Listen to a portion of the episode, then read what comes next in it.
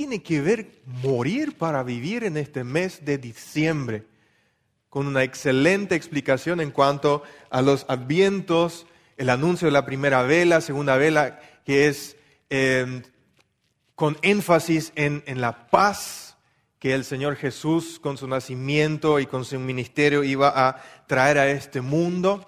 Entonces realmente confunde un poco el título de morir para vivir, pero tranquilos, estoy seguro que el Espíritu Santo nos va, nos va a estar ministrando y guiando en estos minutos, porque en base a la vida de Esteban del Nuevo Testamento, Hechos de los Apóstoles, en los capítulos 6, 7 y 8, no tengan miedo, no voy a leer los tres capítulos, voy a ir sacando partecitas que nos expliquen mejor qué es lo que pasó con Esteban el Esteban ha sido para mí uno de los mejores ejemplos, aparte de Jesús mismo del Nuevo Testamento, en cuanto a la fe, en cuanto a, a creer en el Evangelio y vivir de acuerdo a él.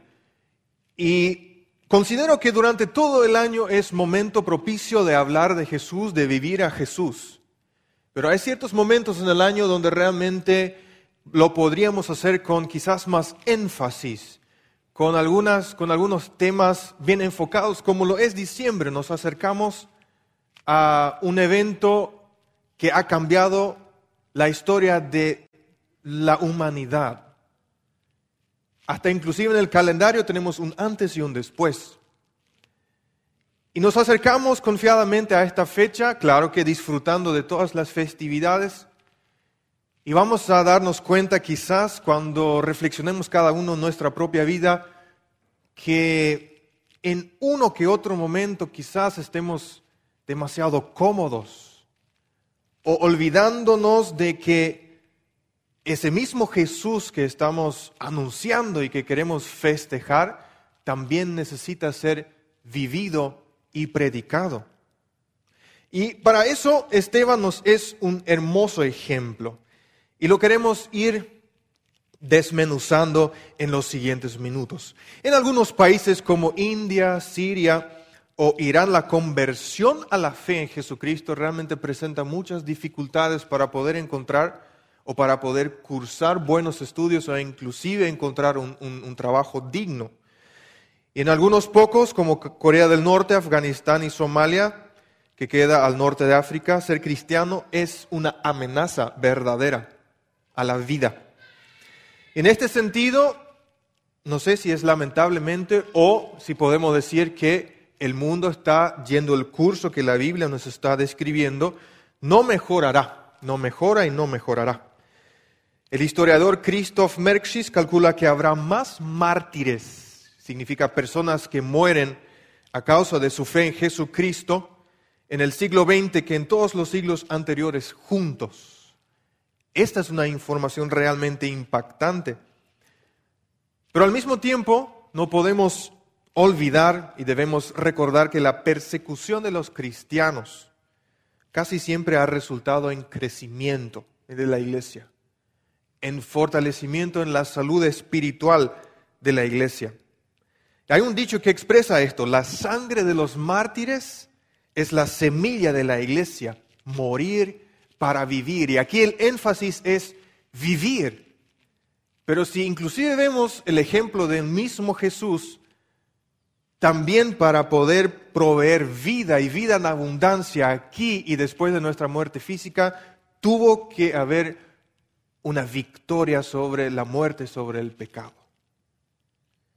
Los discípulos de Jesús experimentan este fenómeno humanamente inexplicable porque Jesús le estaba preparando para ese momento de la muerte y resurrección y hasta que no vieron con sus propios ojos, y no les culpo para nada, no lo podían creer, no lo podían entender. Entonces ellos experimentan esto de la muerte y la resurrección de Jesús y a partir de ese momento, para ellos no había vuelta atrás. Lo que habían oído, lo que habían visto impactó tan tremendamente su vida que no había vuelta atrás, solamente para seguir adelante. La muerte redentora de Jesús y su resurrección fueron la culminación del Evangelio. la buena noticia de la salvación y el seguimiento de Jesús que ha permanecido vivo durante todos los siglos hasta nuestros días. Esteban ha sido el primer mártir y luego de él muchos más han sacrificado su vida para que el Evangelio llegue a tus oídos y a mis oídos y a través de nosotros a aquellos que no han escuchado aún. Ahora, como dije en el principio, quizás la mayoría de nosotros aquí en Asunción y Gran Asunción estamos posiblemente en una posición bastante cómoda y relajada en cuanto, en cuanto a nuestro cristianismo. Rara vez, por lo menos yo, tengo que soportar incomodidades debido a mi fe. No necesito tampoco temer por mi vida debido a mi fe en Cristo Jesús. Pero eso significa que nuestras vidas no están en un peligro inminente.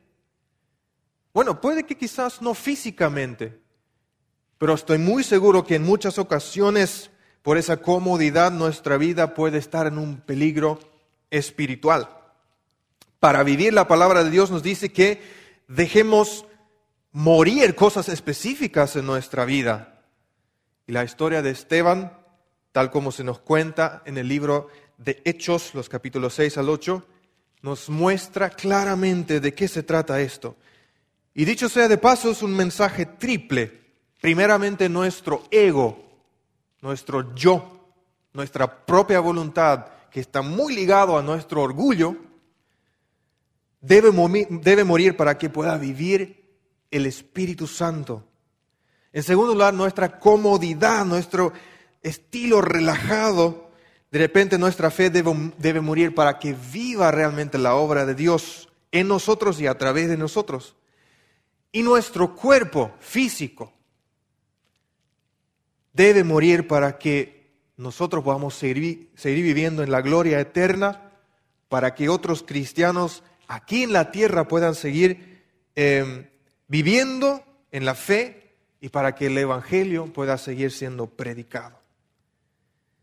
Así que, en primer lugar, nuestro ego, nuestro yo, nuestra propia voluntad, nuestro orgullo, aquello que es yo y yo y nada más yo, tiene que ir menguando para que el Espíritu Santo pueda vivir y tener más espacio. Leo Hechos de los Apóstoles, capítulo 6, los versículos 3 al 5. Y el texto cuenta cómo se eligieron los siete diáconos en la primera iglesia de Jerusalén y más adelante vamos a saber el por qué se eligieron a estos eh, siete hombres. Y bueno, uno de ellos fue Esteban. Hechos de los Apóstoles 6, 3 al 5. Por tanto, hermanos, escoged de entre vosotros siete hombres de buena reputación, llenos del Espíritu Santo y de sabiduría, a quienes podamos encargar esta tarea. Y nosotros, los apóstoles, nos entregaremos a la oración y al ministerio de la palabra. Lo propuesto tuvo la aprobación de toda la congregación y escogieron a Esteban, un hombre lleno de fe y del Espíritu Santo, y a Felipe, a Prócoro, a Nicanor, a Timón, a Parmenás y a Nicolás, un prosélito de Antioquía. ¿Qué estaba pasando en este preciso momento en la iglesia de Jerusalén? Considero una situación bastante común y normal. El trabajo de la joven congregación estaba aumentando rápidamente mucho trabajo y se notaba que había pocos obreros. Entonces la predicación del Evangelio en ese entonces ya provocó las primeras persecuciones, sin, sin, embargo el número de cristianos creció sorprendentemente rápido. Y como todos sabemos, por lo menos los que trabajamos con personas donde hay mucha gente, se multiplican las opiniones diferentes.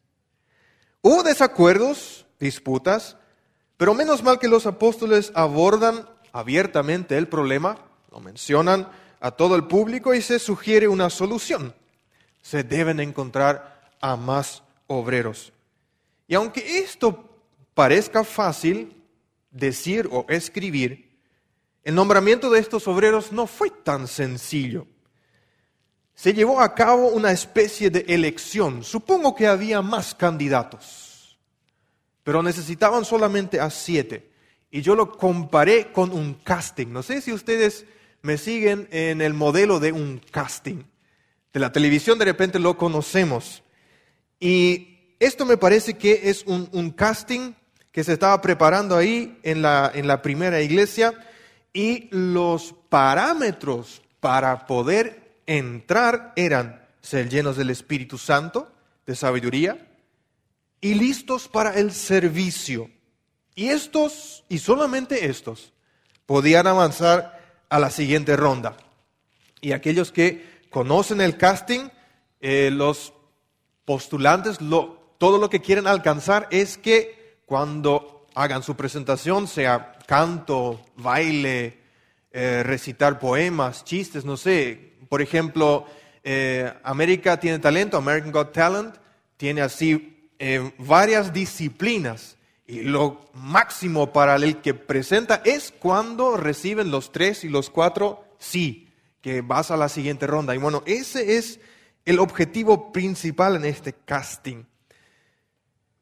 ¿Y qué hicieron estas, estas siete personas que iban a ser elegidos para este servicio? solamente una cosa contó para ellos. Todo lo demás había perdido valor ser los mejores en, lo, en, esos parámetros, ser elegidos por los, jueces del casting, en este caso los apóstoles y la, la multitud de personas que estaban ahí. Entonces, los siete hombres seleccionados de los cuales se informan en este texto bíblico estaban preparados para este momento de llamado. ¿Qué hicieron antes?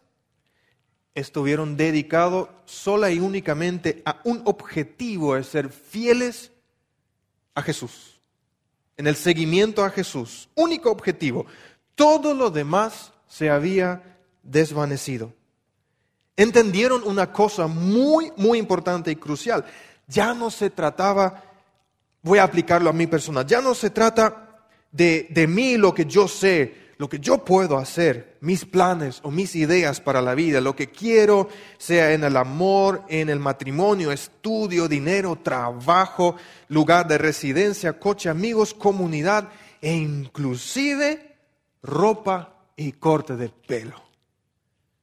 Ahora se trata de lo que Dios desea hacer en mí y a través de mí. También tiene importancia lo que la iglesia de Jesús necesita en este preciso momento. Estos jóvenes entendieron el amor y la devoción de Jesús en la cruz. Esa era, su, esa era la imagen que yo sospecho que tenían en su mente. Y decidieron responder con amor y devoción de su parte, clavando su ego, su orgullo, su propia voluntad y sus propios planes en la cruz asesinaron su ego, para decirlo de alguna manera, porque no, siempre es sencillo reprimir nuestro propio plan, reprimir o, poner en segundo lugar a, un costado lo que nosotros tanto habíamos ideado para poder dar espacio al plan de Dios en nuestra vida. Pero ellos nos, nos muestran que esto es sumamente importante. Ellos sabían que si no quitaban ese ego, en ese lugar de dominio en la vida, el Espíritu Santo no podía obtener el espacio necesario. ¿Qué hay de ti? ¿Qué hay de mí? En este sentido, si continuamos tratando de servir a dos amos a la vez, a nuestro propio ego, a nuestro propio orgullo y el Espíritu, existe el peligro que la voz de Dios a través del Espíritu Santo será cada vez menos perceptible en nuestras vidas o escuchada en nuestras vidas. Y unos pocos versículos más adelante, en el capítulo 6, los versículos 8 al 10 del libro de Hechos, escuchamos más detalles sobre Esteban. Y Esteban, lleno de gracia y de poder, hacía grandes prodigios y señales entre el pueblo. Pero se levantaron algunos de la sinagoga llamando de los libertos, incluyendo tanto sireneos como alejandrinos y algunos de Cilicia y de Asia, y discutían con Esteban. Pero no podían resistir a la sabiduría y el espíritu con que hablaba. Aquí vemos como Esteban, si nuestro casting se llama Jerusalén tiene talento, ya ha alcanzado las semifinales en esa primera congregación. Va persiguiendo el título, va a ir avanzando con, a, todo pulmón. ¿Y por qué? Recordemos que Esteban fue uno de los elegidos recientemente a cargo de, de, distribuir alimentos a las viudas necesitadas y resolver los potenciales conflictos. Eso fue su encargo. Ahora aquí vemos a un Esteban dejándose usar por el poder del Espíritu Santo, haciendo mucho más de lo que fue elegido para hacer como diácono. Hizo más de lo que se le pidió que hiciera. Y este servicio fue impulsado y dirigido por el mismo Espíritu Santo. En lugar de simplemente distribuir comida y estar con las viudas para poder eh, apagar los fueguitos de los conflictos, porque para eso fue contratado, él también se mezcló entre la gente para servir a Dios, predicando públicamente el Evangelio de Jesús, sanando, haciendo prodigios y señales. Y aquí vemos a un Esteban que fue dotado rica y tremendamente por el Espíritu Santo, con gracia, con misericordia, bondad, una estima sano, fuerza, coraje, valentía, autoridad, mucha sabiduría, conocimiento y prudencia. Y el Espíritu Santo que obró en este preciso momento en Esteban es el mismo que mora en cada uno de nosotros que hemos aceptado al Señor como nuestro Salvador. Y quiere también darnos esto lo que a Esteban lo pudo propulsar para seguir adelante, de modo que podamos ser guiados por Él en todas las situaciones de nuestra vida, no solo cuando lo consideremos adecuado desde nuestro punto de vista, y no solo donde nos parezca conveniente según nuestra comodidad. Esto nos lleva al segundo mensaje de la historia de Esteban. Nuestra comodidad debe morir para que viva la obra de Dios. Leo Hechos 6, 11 al 15. Entonces, en secreto, persuadieron a algunos hombres para que dijeran, le hemos oído hablar palabras blasfemas contra Moisés y contra Dios.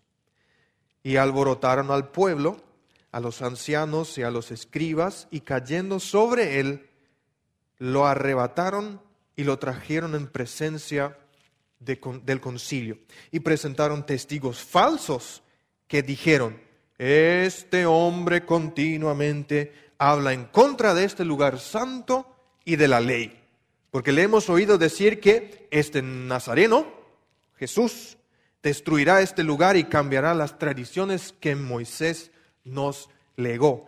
Y al fijar la mirada en él, todos los que estaban sentados en el concilio vieron su rostro como el rostro de un ángel.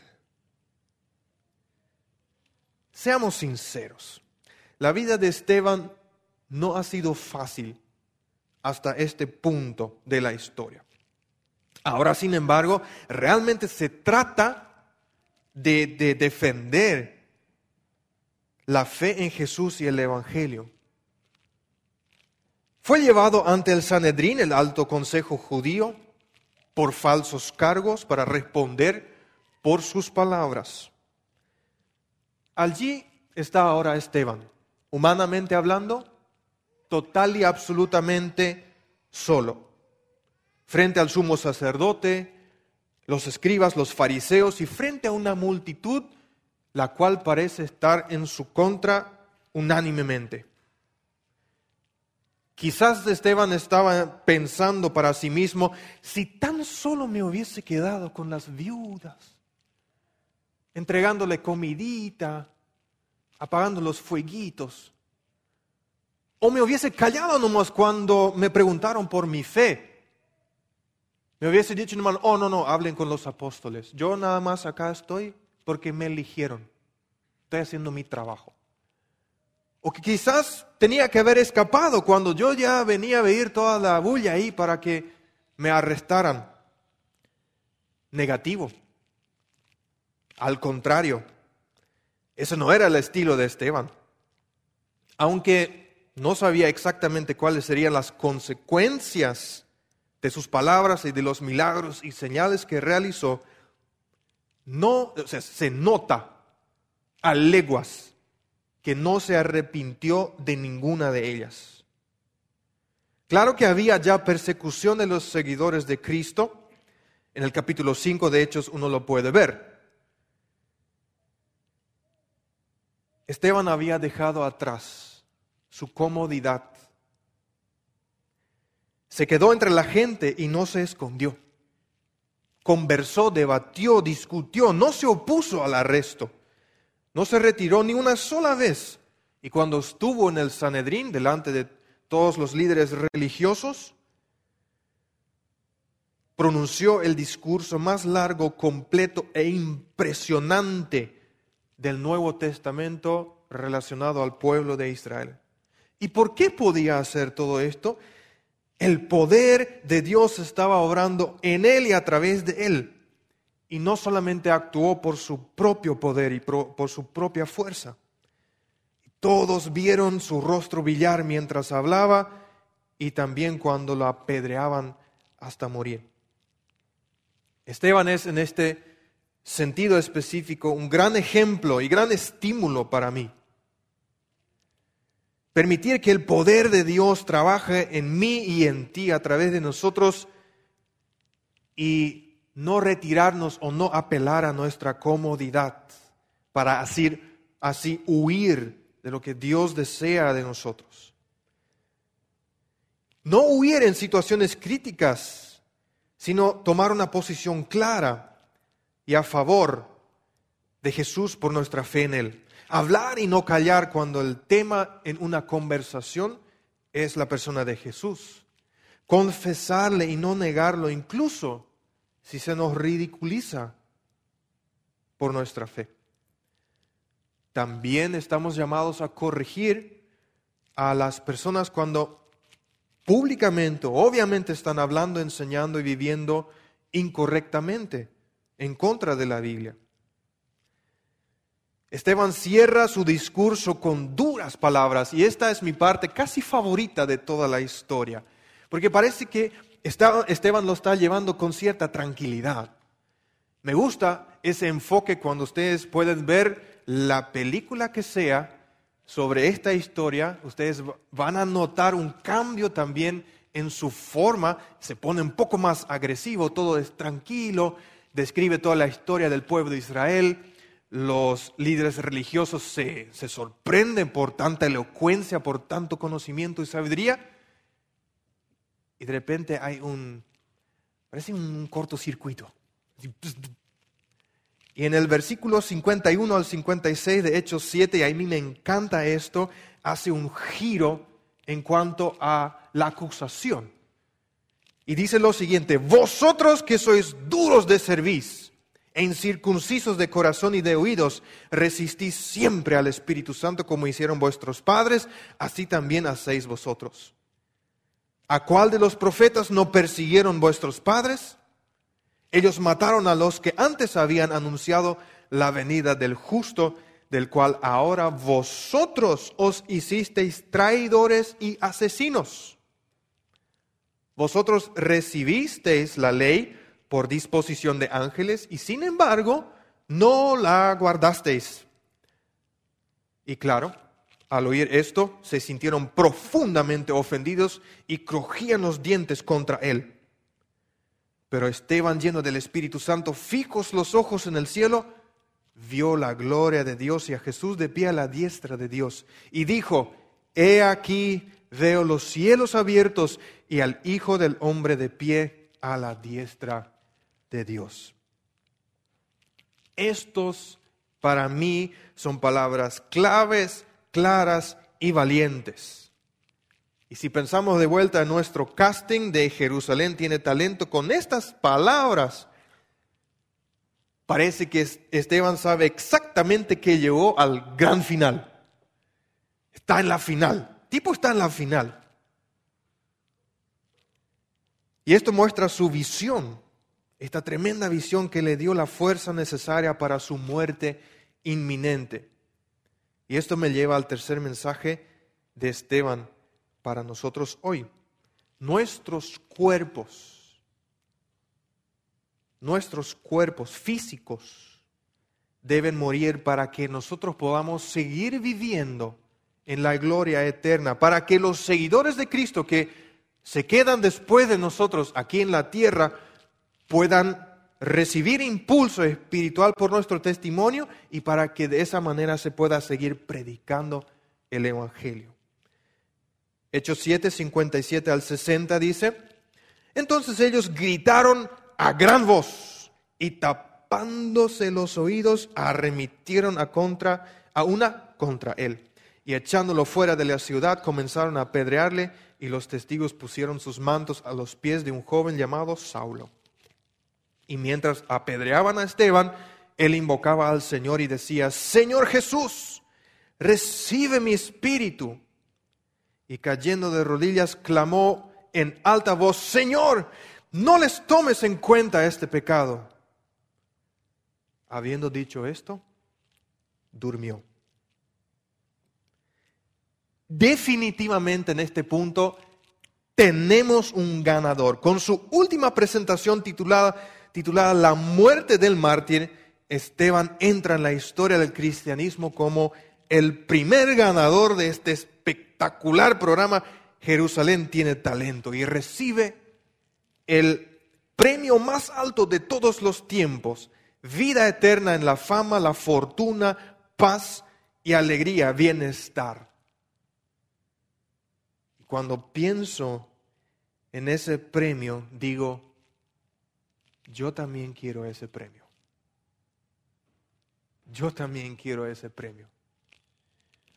Lo que Esteban logró y cómo vivió debe ser nuestro objetivo final en la vida. No me refiero solamente a, la muerte por Jesús, sino mucho más, y en nuestro caso aquí ahora, también la vida en Jesús y por Jesús. Queremos llevar nuestras vidas de tal manera que continuemos viviendo en el cielo cuando la muerte física nos alcance. Y tenemos la oportunidad de lograr también este premio que fue entregado a Esteban. Les cuento algo, a mí personalmente participar en funerales no es una de mis actividades favoritas porque, y no quiero ofender a nadie, me parecen muy poco alentadores en líneas generales. Eh, puede que porque sea joven, eh, inmaduro, falta de experiencia. El pastor Werner me dijo, bueno, espera nomás, muy pronto te van a empezar a gustar. Pero lamentablemente hasta este momento no me gustan demasiado. Pero recuerdo uno que fue diferente. Se llamaba Arturo Moreno Altamirano, de unos treinta y tantos años, casado hace unos años y con su esposa embarazada. Ellos trabajaban como matrimonio en la comunidad indígena Laguna Negra, cerca de Mariscal Estigarribia, donde nosotros vivíamos con mi esposa. Y de parte de la, iglesia del lugar, em, empezamos a hacer contacto con ellos para tratar de abrir una reunión casera en su casa. Un hombre excesivamente talentoso, componía poesías y música. Dicho sea de paso, yo tengo un libro de él, escrito por él, y una mañana inesperadamente, el Señor Jesús, a quien Arturo tanto amaba, lo llevó a casa. Arturo falleció, jovencito. El funeral se hizo en la iglesia Shalom de Filadelfia y con un colega mío asistimos. Y como dije anteriormente, eh, me incomodaba un poco estar presente en ese evento hasta que el predicador amonestó literalmente a todos los presentes. No es que habló suavemente, amonestó con palabras duras y firmes que nosotros tenemos que seguir viviendo la vida al máximo en Jesús, como lo hizo Arturo, que el legado espiritual que Arturo había dejado no podía apagarse, sino debía continuar. Y por el testimonio y por la fe de este hombre fallecido, yo personalmente salí fortalecido de ese lugar. El día que muramos en Jesucristo, no solo viviremos nosotros, sino también los cristianos que se quedan atrás. Imagínense si se puede decir en, nuestra, en nuestro funeral que nosotros nos aferramos hasta el final a Dios y Dios a nosotros. ¿Ustedes no creen que esto animará a los familiares, a los amigos, a los presentes, o inclusive desafiará a aquellos que aún no creen en Jesucristo? Así como Saulo, que más tarde se llamaría Pablo, lo experimentó al apedrear a Esteban. Cuando Esteban oró unos momentos antes de su muerte, Saulo también fue incluido en esta oración. Recuerden que Esteban oró primeramente, Señor Jesús, recibe mi espíritu y luego, Señor, no les tomes en cuenta este pecado. El padre de la iglesia, Agustín, escribió más tarde sobre este momento diciendo, si Esteban no hubiera orado, la iglesia nunca habría tenido y conocido a un Pablo. Aunque Esteban no nombró específicamente con nombre y apellido a Saulo, impactó más tarde en él, indudablemente. Y esto nos muestra cómo nuestro testimonio, nuestro estilo de vida, nuestra oración pueden ser importantes para otras personas.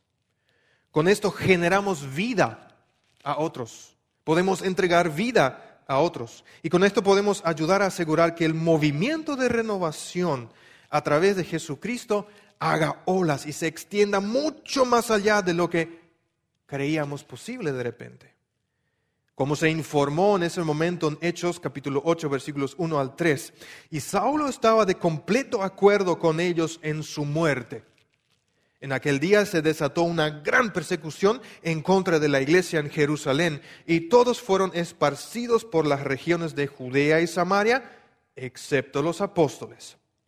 Y algunos hombres piadosos sepultaron a Esteban y lloraron a gran voz por él. Pero Saulo hacía estragos en la iglesia entrando de casa en casa y arrastrando a hombres y mujeres echándoles en la cárcel. En este punto, tú y yo podríamos pensar que esto realmente no es un buen final de esta historia. Y te quiero decir que así mismo es. No es un buen final. Al contrario, es el inicio de una historia, no es el final. Claro que la persecución creció dramáticamente después de este evento, pero al mismo tiempo creció también la difusión del Evangelio de Jesucristo. Así las últimas palabras de Jesús a sus discípulos, según Hechos capítulo 1, versículo 8, se hicieron realidad. Ustedes recibirán poder cuando el Espíritu Santo venga sobre ustedes y me serán testigos en dónde? En Jerusalén, en toda Judea y Samaria y hasta los confines de la tierra. ¿Y hacia dónde se dispersaron los seguidores de Jesús después de la muerte de Esteban? Estaban en Jerusalén predicando, pero después se fueron y se dispersieron hacia Judea y Samaria y luego mucho más allá de las fronteras de su país.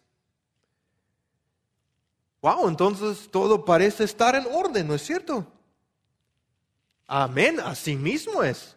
Dios dirige y empuja la historia hacia su meta, hacia su meta.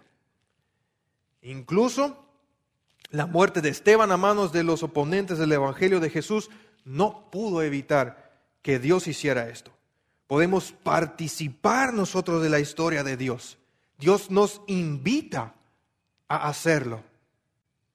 Quizás ahora estemos pensando, pero si yo miro la historia de Esteban y lo que pasó con él, no es cosa sencilla, no parece tan fácil. Y debo decir que no lo es. Pero realmente creemos que fue tan fácil para Esteban.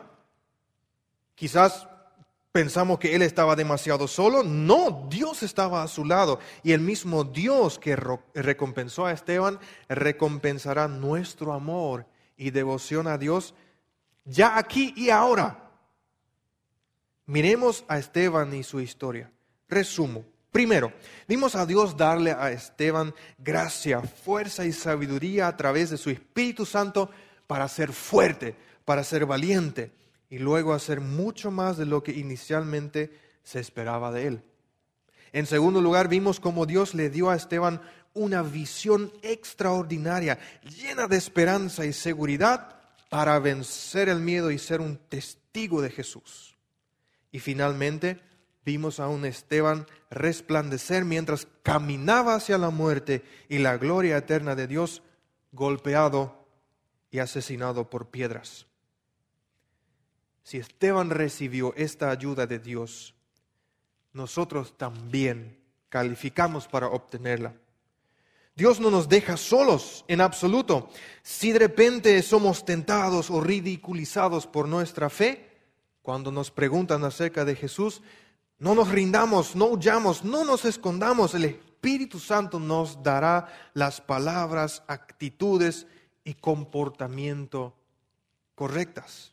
En caso de que Dios de repente te llame inesperadamente para un servicio en la iglesia a la cual tú asistes en este momento, qué sé yo, para ungir, para predicar, para ser diácono, sonidista, maestro de escuela dominical, la pastoral juvenil o con los adolescentes para abrir una, eh, una célula en tu casa, eh, para ser maestro en el seminario bíblico, en el equipo misionero de adoración o ser inclusive pastor o enseñar lecciones bíblicas o quizás a tiempo completo en el campo misionero, no tengas miedo.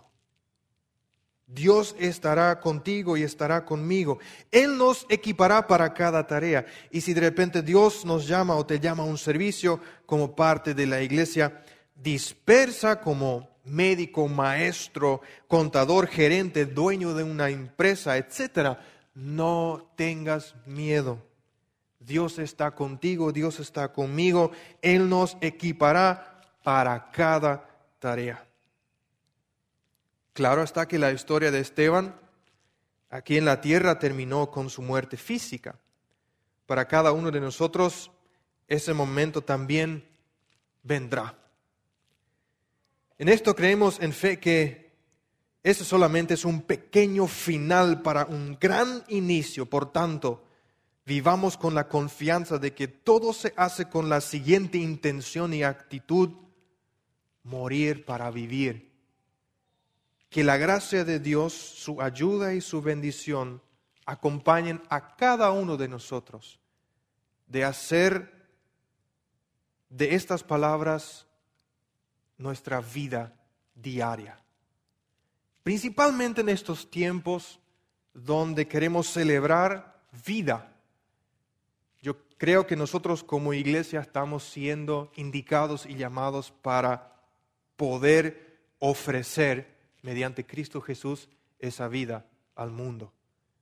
No es sencillo, pero Dios está contigo, está conmigo y Él nos equipará para toda tarea.